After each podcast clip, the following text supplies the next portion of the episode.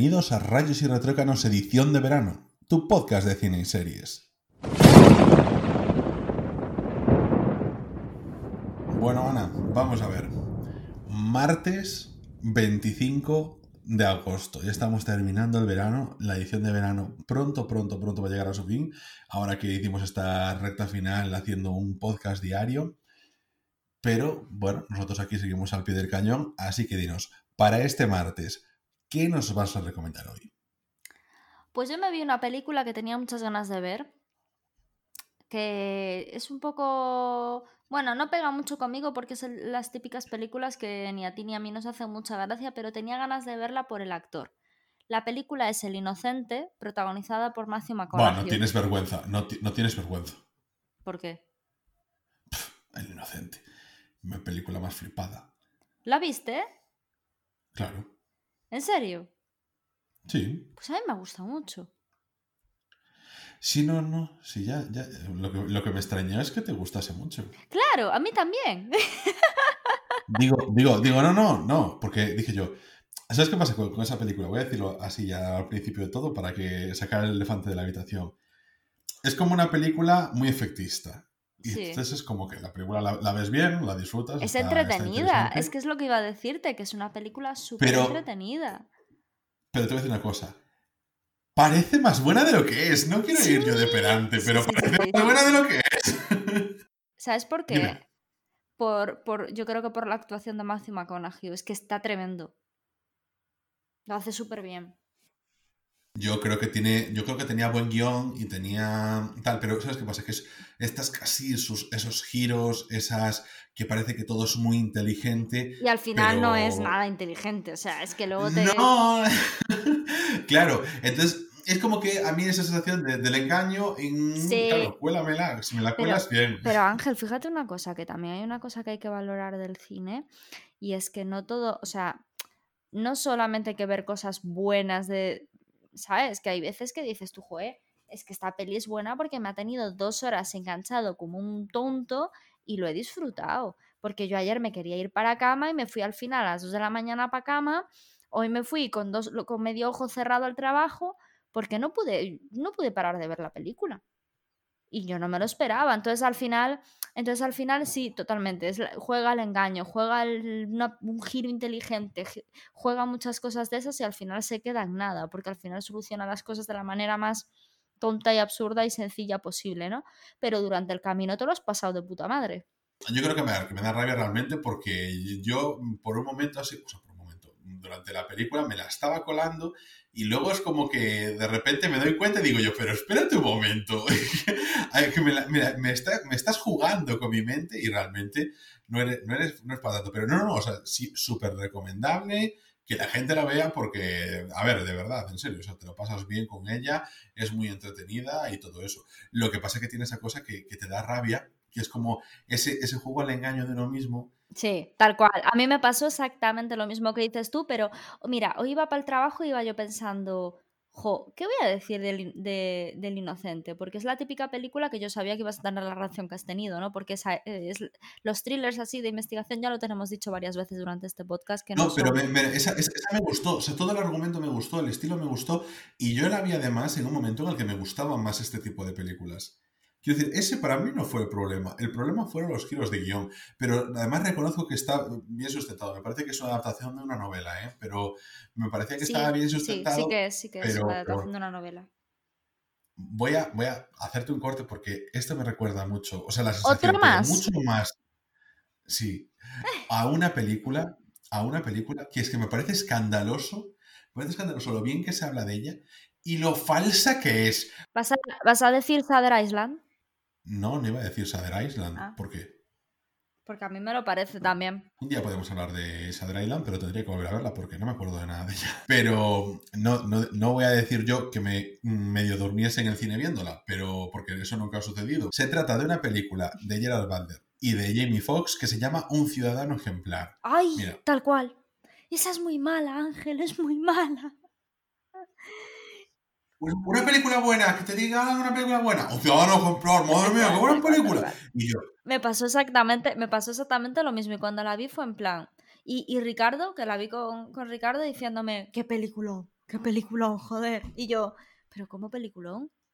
¿Pero dónde está el peliculón? No, pero, pero esa, esa me llegó a aburrir. Por lo menos el, el inocente me lo pasé bien. Bueno, pero tú no me hablaste mal de ella, no me vengas aquí ahora de, de, de listilla. ¿Cómo listilla? Yo te había dicho, joder, me voy a ver la nota que le tengo a un ciudadano ejemplar. Cago en la leche. Es que de verdad, ¿eh? Esto nos pasó ya una vez cuando me estabas diciendo qué horrible, qué horrible la de hacia rutas salvajes, es que horrible. Le debí dar un 2 y la tenías como un 7. Espérate un momento. Sí, sí, sí, sí. Aquí la Radio Verité. Esto es muy radiofónico, buscar la nota Film Affinity, como en claro. el capítulo anterior. ¿Eh? Pues le puse una nota baja, un 6. Un 6, le puse una nota baja, un 6. Sí. Mira, anda, no tienes vergüenza, no tienes vergüenza. Mira, vamos a ver. Que haber mentido y no he mentido, ¿vale? Vale, porque mm, yo, ¿sabes qué pasa? Que yo la estaba viendo es una película que me gustaba el comienzo, porque el comienzo era el rollo de em, que se ha- había matado a su hija. Y creo que también El su- comienzo es su- muy bueno, sí. Claro, y entonces era un tema que yo pensé que iban a hacer mucho más con con el tema sobre la pena de muerte y una cosa así más política, más interesante, con lo del juicio y, y todo el tema. Pero luego se convirtió en, bah, pues Gerald Butler tiene ahí una mente privilegiada y hace planes malignos y, y madre mía, qué inteligente y cómo se adelanta a todos y, y Jamie Foxx está entrando en su juego. Y digo, pero qué tío, o sea, qué pesados sois, qué pesados, o sea, que, que no es listo. O sea, mira, voy a hacer una recomendación de una cosa que ya recomendé antes de hacer mi película y, y os juro que mi película va a ser súper rápido. Pero es uno Eso espero, últimos- porque me has cortado, has empezado a hablar de un ciudadano ejemplar, no me estás dejando expresarme, yo no sé qué te pasa Lo siento, lo siento. Bueno, em, es uno de los últimos episodios de, de, la, serie de Rick y Morty, de la segunda parte de la, de la última temporada, en la que Rick se lle- o sea, va con Morty a una convención de ladrones y se pasan todo el episodio haciendo mofa sobre los giros dramáticos de los acontecimientos de series y películas como La Casa de Papel y cómo intentan jugar siempre con la mente del espectador a mira qué giro tan inteligente y todas esas cosas y que en realidad no lo son, pero como te han hecho seguir las miguitas de pan que te van dejando para que tú un minuto antes de que se complete el giro lo hayas descubierto y tu cabeza parezca que, que- vas a tope y que, ¡buah, madre mía, qué bien me siento! Entres directo en el juego y que tú te sientas bien, pero realmente lo que te están haciendo es engañarte como un chucho al que le estás haciendo un rastro de migas y él piensa que está siendo un sabueso. Completamente de acuerdo contigo, sabes perfectamente que esas pelis a mí no me gustan, sabes perfectamente que empecé diciendo que El Inocente es el tipo de las típicas películas que a nosotros no nos gustan, pero esta yo la recomiendo para ver con colegas, por ejemplo, que quedáis en casa, queréis ver una peli, para ver uno solo, para, para pasar un buen rato, no es en plan ponerte a ver eh, Motors, ni 900, ni nada de eso, pero sí para pasar el rato y estar guay. Voy a comentar mi película, ¿vale? Y es también una no recomendación y ahora os voy a explicar por qué. Mi película es un clásico de los clásicos, de los clásicos, de los clásicos, que me he ido súper atrás y he visto película 1936, Tarzán de los monos, con Johnny. Weissmuller como Tarzán. La típica que. Es que en, en este, en estos dos podcasts de, de- de ayer y de hoy va a salir mucho mi padre, porque es la típica película que ponía mi padre. Es horrible. A ver, a esa, ver. esa y la, esa y la. Bueno, la diligencia de John Ford está bien, pero a mí me gusta. La, la diligencia a mí me gustó. Pero. Pero es que, a ver, vamos a ver. pereza, ¿no? Bueno, yo, a ver, me lo pasé bien viéndola, pero porque sabía lo que iba. Y claro, es en plan, no vas a ver una película para entretenerte, sino que vas a ver esa película sabiendo que es del 36 y que tiene sus cosas. Entonces, ¿qué pasa? Yo fui sabiendo porque fue una recomendación de mi jefe y, y entonces nada, me puse a verla y él ya me había informado de que Johnny Weissmuller, yo no lo sabía, que era el protagonista, había sido nadador. Entonces, ¿qué pasa? La película yo destaco dos cosas, que se hacían planos única y exclusivamente, planos no, escenas, para demostrar que eh, Tarzán nadaba más rápido que los cocodrilos y que, y que los hipopótamos y se pasan diferentes planos de la película y escenas de la película eh, demostrando eso, que Tarzán nada muy rápido y que nada muy bien. Eso lo querían dejar súper claro. Supongo que era para reforzar el estereotipo de mito, porque oye, pues después de Tarzán de los monos fueron otros Tarzanes y supongo que a lo mejor ya se tiraba con esa idea. Luego, es una película súper racista, pero, pero es que ves y dices tú, mira, no, yo, como yo no he visto lo que el viento se llevó, yo no voy a entrar a la polémica de esta de que HBO la retirase, nada por el estilo, porque mm, ni aunque la viese, ¿sabes? Prefiero no entrar porque me parece un poco tonto el tema. pero y sobre todo porque siempre se generan muchas opiniones ah, no sé qué, no sé qué más, va, la gente, y, y sobre todo yo no, a lo mejor ni siquiera había intención real de retirar esa película, sino de generar controversia para generar atención. Entonces yo prefiero no entrar en ese juego. Pero esta película la, la ves y te va a chirriar por todas partes. Primero, porque el caso es, llega Jane, su padre, eh, un explorador más, ese grupo de exploradores, y eh, ¿qué tienen ellos? Una legión de negros que los siguen y que le mandan a hacer cosas, ser los porteadores, ser los transportadores de algo, o, no sé, mm, casi servir de carnaza a los cocodrilos. Ese plan, yo me llevo mis negros con mi látigo y los voy mandando a hacer cosas, y eso en la película está totalmente normalizado. Ese plan, es mi mano de obra mis, mis, perros de trabajo, mis animales de granja, y yo me los llevo. ¿Qué pasa? Llega el primero de todos, me dice muchas gracias, estaba en una cantidad y de repente uno se cae, ¡ah, se muere! Bueno, pues ya está, se, se murió un señor, no pasa nada porque era un negro. Y era así toda la película. Bueno, eso sigue pasando en las pelis americanas de terror. Siempre muere el negro pero al menos tienen una frase, porque esto es, claro, tenía un idioma tal, no sé qué, pero es como, como una, los, los masilla de los Power Rangers, los, los malos genéricos número 1, 2 y 3, que no tenían ningún tipo de entidad y simplemente les dabas un golpe y explotaban. Pues esto le pasaba lo mismo. O iban por el lago, venía un cocodrilo, pues resulta que había un negro menos, y uno, y otro, y otro, y ya está. Y así hasta el final de la película, que yo creo que estaban todos muertos. Al final creo que al último lo mata el gorila bueno, pues ya ves. Y luego, al final de la película, em, uno de los. Es que voy a contarlo con spoiler porque nadie se va a ver esta película. A mí no me joder, ¿eh? Y llega al final de la película y hay una tribu de negros eh, enanos que, digo yo, ¿dónde hicieron el casting? Los Iwus, ¿no? Los, los del 36. Claro, pero, tío, que era gente negra, pero eran enanos. Quiero decir, eran midgets, eran personas con, con enanismo y eran como un montón, pero cuando digo un montón, digo que a lo mejor eran 50. ¿Cómo hiciste ese casting? Es lo que yo no podía parar de pensar esas cosas.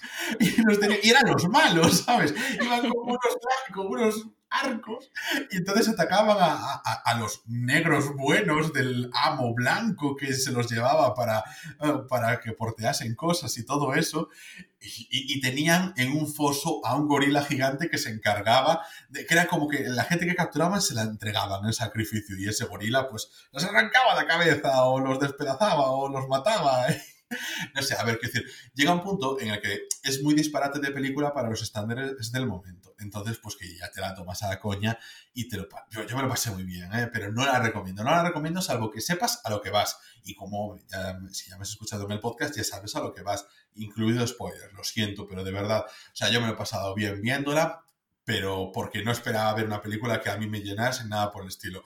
Ya dije, voy a ver... ¿La has visto en filming, no?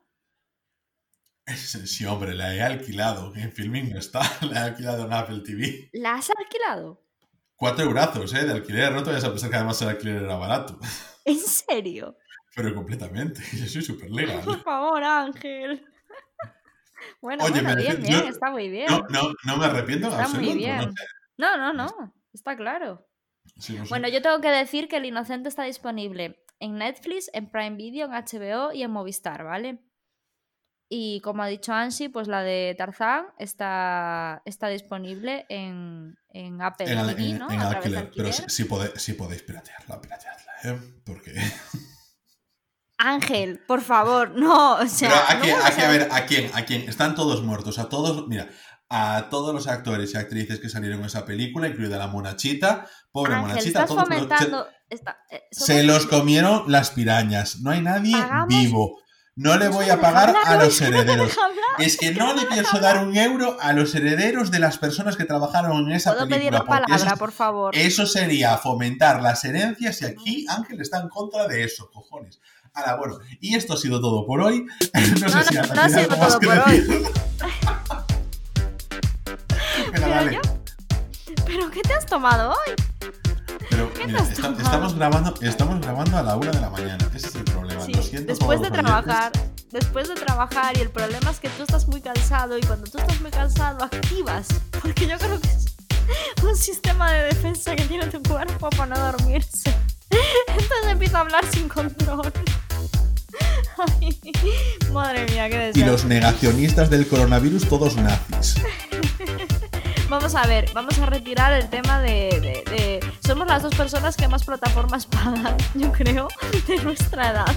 Así que por favor, por favor, siempre no bajar películas, ¿vale? Ni puñetero Pero no le paguéis a Apple.